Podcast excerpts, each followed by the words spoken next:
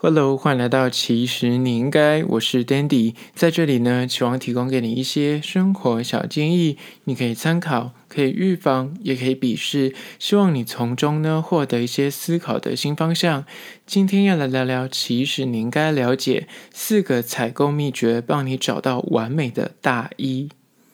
今天要来聊关于说秋冬大衣到底该怎么挑。怎么选才可以穿出好比例呢？最近呢，气温开始下降了，终于有点秋天要来的感觉。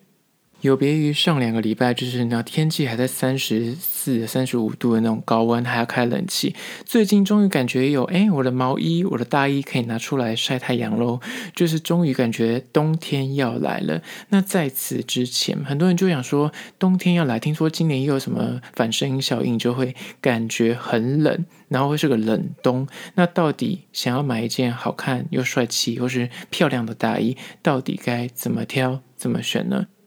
就我之前的经验，因为我之前去韩国批货，会看到无数海量的。大衣，韩国人在做一些冬装，真的是蛮厉害的。你可以看到，从那种超级厚的羽绒，羽绒里面甚至还在加毛毛啊、毛毛帽啊，或是那种超厚的那种全羔羊或是全羊毛的，就是大衣那种东西，全部都有。甚至我记得还有经过那种很可怕，是有完全是貂皮大衣，就是那是皮草的。他们现在还也还是有那样的衣服，但我没有去批，只是我经过还是有看到。所以他们在大衣的。版型跟设计，甚至是材质上面呢，非常多种类。所以那时候我在呃采购的时候就蛮有心得的，更不用讲。后来回台湾之后，在销售的时候给客人一些意见，那我就汇整了四点，关于说，如果你今天想要买你人生的第一件比较好的大衣的时候，你到底该怎么下手？有哪些细节是你应该注意的？首先第一点，下摆的长度。首先，你想买大衣，你就得先去定调一下，你到底这件大衣的长度，你希望落在哪里？如果你是个就所谓的大衣新鲜人，就是你第一次买这种比较贵一点的羊毛大衣，或是比较呃看起来比较厚跟保暖的大衣的话，因为它单价偏高，所以呢，在买它之前，其实你就应该去掌握一下你期待的长度到哪里。那如果你完全就是没有概念的话，那就会建议。我的基本建议就是下摆长度尽量是落在你大腿的一半到小腿的一半之间，不管是你所谓到大腿的长度，或是到小腿的一半，这两个中间的长度基本上看起来比例不太会让你太糟糕。以再更短一点，看起来就会有点，哎，大衣感觉就很不大气，偏短。再长一点，长过你小腿的一半之下，就接近脚踝的位置。如果你身高不高的话，看起来又会感觉很像很大件，很很长。如果你这一季秋冬你想要就是入手一件大衣的话，那就会尽量挑选下摆长度到大腿的一半到小腿一半中间的位置，这个长度基本上大衣的就是比例不会太糟糕，穿起来也都还不错看。那以上是个大原则，除非啊，就是你可以撇除我刚刚所说的这个原则，你对你自己的身形比例非常有自信，或者你非常懂得。搭配，你就可以不用管我刚刚所说的那个范例，说一定要从大腿的一半到小腿一半位置。否则，大衣的长度过长，长过小腿一半的那种大衣，就是及脚踝那种超级长大衣，就像是韩剧《鬼怪》里面李东硕跟孔刘两个人穿的那两件大衣，就所谓的真的是长到脚踝。那除非你有那样的身高，或者是你你是女生，但是你的比例绝佳，那你就可以去挑战看看。一般人都是不太建议尝试，因为很容易一不小心就把自己给穿矮了。那如果你本身就是身高比较高的男生，就建议你要避免大于长度短于大腿的一半以上，那看起来就会很小，而且看起来就是视觉上比例你就觉得你的外套很短的这样的问题。那刚刚讲到这两种，就是所谓的超长大衣、长至脚踝的大衣呢，如果你的比例够好，你想驾驭的话，它穿起来气势就非常强。但是如果相反的，你非常不懂得搭配的话，你就会整个人被那个大衣给淹没，看起来就会比例超短，而且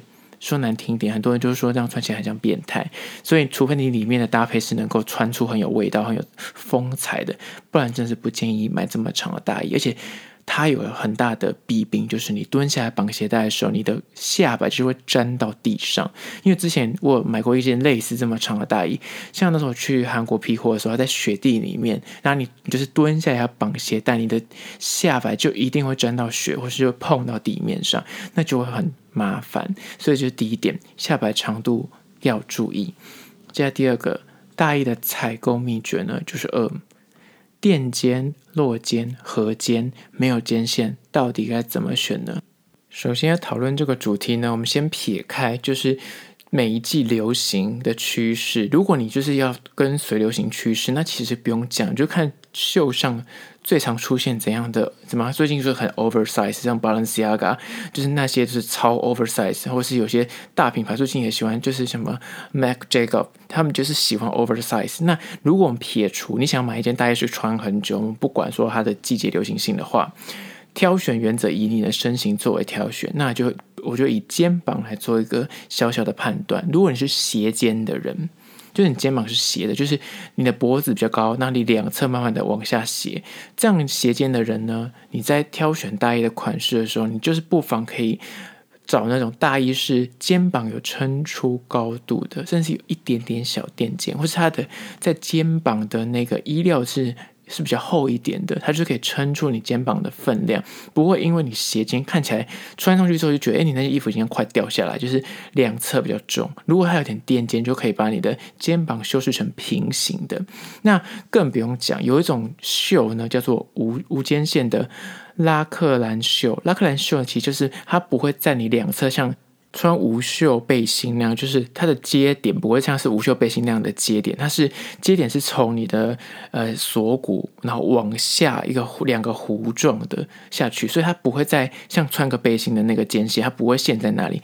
然后拉克兰袖呢，这样的设计的大衣，它反而会凸显你肩膀更斜肩，所以你千万要留意，如果你的是斜肩的话，就尽量是选择像是那种穿有穿背心式的那样的剪裁，你的袖子跟背心是连在一起，然后这样的做法跟这样的剪裁片是比较可以让你的肩膀撑出分量，就不要选拉克兰袖。那第二个。肩膀偏宽的人呢，那就会建议你在所谓的垫肩跟落肩的位置，你绝对要特别留意。如果你肩膀已经偏宽了，就尽量不要再去选那个垫肩，因为最近像 Balenciaga 就超级 oversize，看起来就会它比你原本的肩线再往外拖，比方两三公分，看起来就像是那个橄榄队球员，所以千万要留意。那如果你是肩膀偏宽，就蛮适合我刚刚说的拉克兰袖，因为它就会修饰掉你。肩膀偏宽的感觉，它就是顺下去，你的肩膀看起来就会感觉，哎，是衣服这么宽，不是你肩膀这么宽。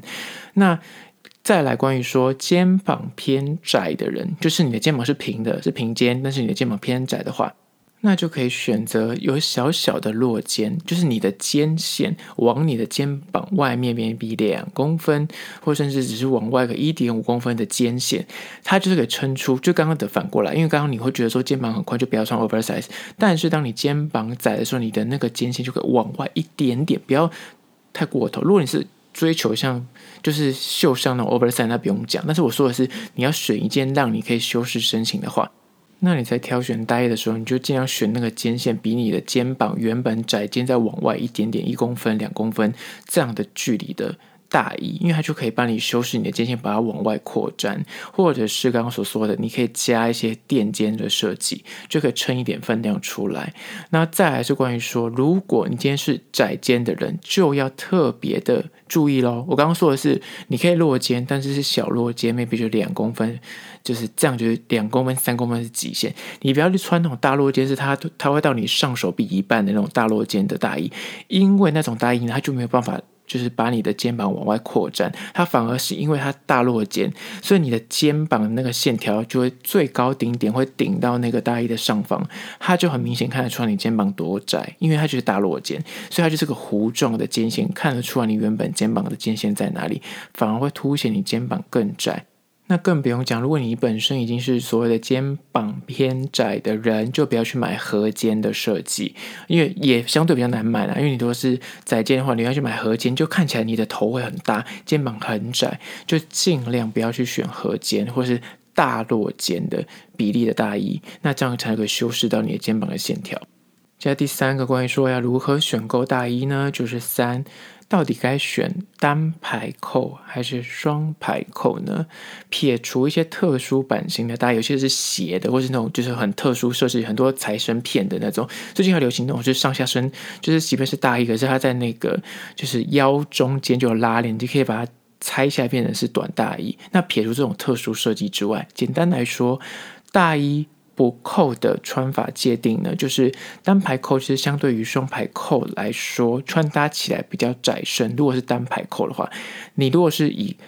不扣大衣的穿法来界定的话呢，单排扣的就是会比双排扣来的更窄、更合身。双排扣呢，因为衣身前面有重叠，所以你大衣如果不扣的时候，它的体积或是它外表呈现出来就是会比较宽。所以一般来说，合肩双排扣的大衣呢，看起来比较古典优雅；落肩双排扣的大衣呢，看起来比较有分量。合肩双排扣的大衣就像是。刚说的韩剧里面鬼怪穿的，就是看起来很优雅，而且就是它看起来很古典。那如果是双排扣，但是它是落肩的话呢，看起来就是大气有分量。那如果是合肩，但是它单排扣呢，就会比较偏那种商务、偏正式。就是你看到很多商务人士都喜欢穿合肩，然后而且还是单排扣。那如果是大落肩，但是它是单排扣呢，看起来反而就是会是休闲，那线条很圆润，有点像茧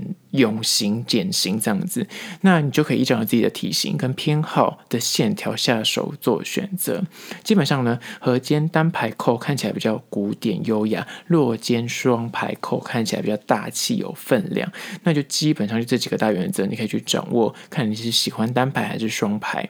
那接下来第四个关于说大衣的挑选原则呢，就是四样式要选流行还是选百搭呢？如果你就是刚开始想要呃就入手一件大衣单品的话，那我就是每个人来我店里之前买衣服的时候都会问我说，你觉得我要挑哪样的样式？因为那时候进货可能有进那种很造型款、很流行、很前面的那种大衣，或者是就是很基本款，但是它就是强调剪裁跟毛料的。那我会怎么推荐呢？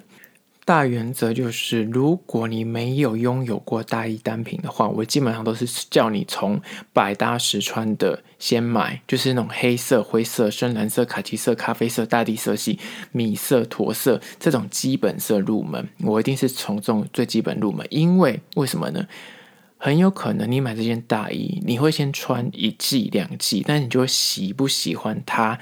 这种大衣的单品呢，真的是一翻两瞪眼。有些人就穿个几次，他就发现说他就是不喜欢大衣，因为相对比较重。再来是，它蛮考验搭配技巧，因为你里面要穿毛衣，要穿其他的衣服去做混搭，不像羽绒外套。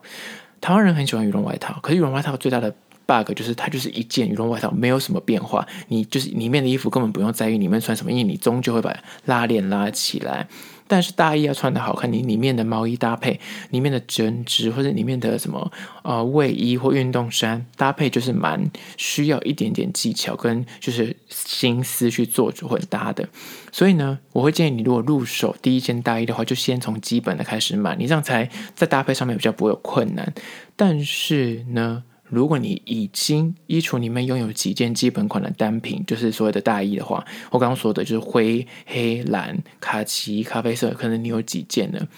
这个时候你就可以去思考一下，哎，最近这几季是不是流行？比方说，哦，格纹、特殊色。特殊面料，像近几年就很流行所谓的羔羊毛大衣，或是那种 teddy bear 泰迪熊毛毛的那种大衣。那如果你已经有基本大衣，那你不妨就可以考虑来一件有趣一点，或是比较特色的大衣款式，甚至是颜色，像也可以流行什么荧光啊、宝蓝色啊、正红色、粉红色这类的造型大衣。那我觉得有别于。刚刚我基本款推荐的那些什么黑灰蓝啊，就是很基本然后比较深层的颜色。如果你本身已经拥有过很多这样的大衣的话，那就会建议你我就可以投资一件就是色彩相对饱和度高一点的配色，就是亮一点，像宝蓝色啊、红色啊，或是黄色啊，就是但是重点来，前提还是说那个颜色是你喜欢，甚至是很衬你肤色的，这样子在秋冬穿搭的时候会更有趣味，就是不会觉得黑压压，因为很多人秋冬穿搭就是黑白灰，然后因为都是你知道黑蓝啊、咖啡色都很很深色，然后很很重，那不妨就可以选一个颜色饱和度高、比较亮一点，那你自己喜欢的颜色。那那也是一种穿法。好了，今天就分享四点关于说到底该如何挑选大衣呢？就以四个小小的购物小撇步提供给你做参考。最后还是要说，如果你对今天的议题有任何意见跟想法想要分享的话呢，都欢迎到资讯栏外的 IG、YouTube，那么去订阅留言，写下你的意见或是你的看法，或是提出你的疑难杂症，我都会一一的私讯回复。那如果你是用 Apple Podcast 呢，也欢迎你到我们留下五星的评价，写下你的意见，我都会去看哦。好啦，就是今天的，其实你应该下次见喽。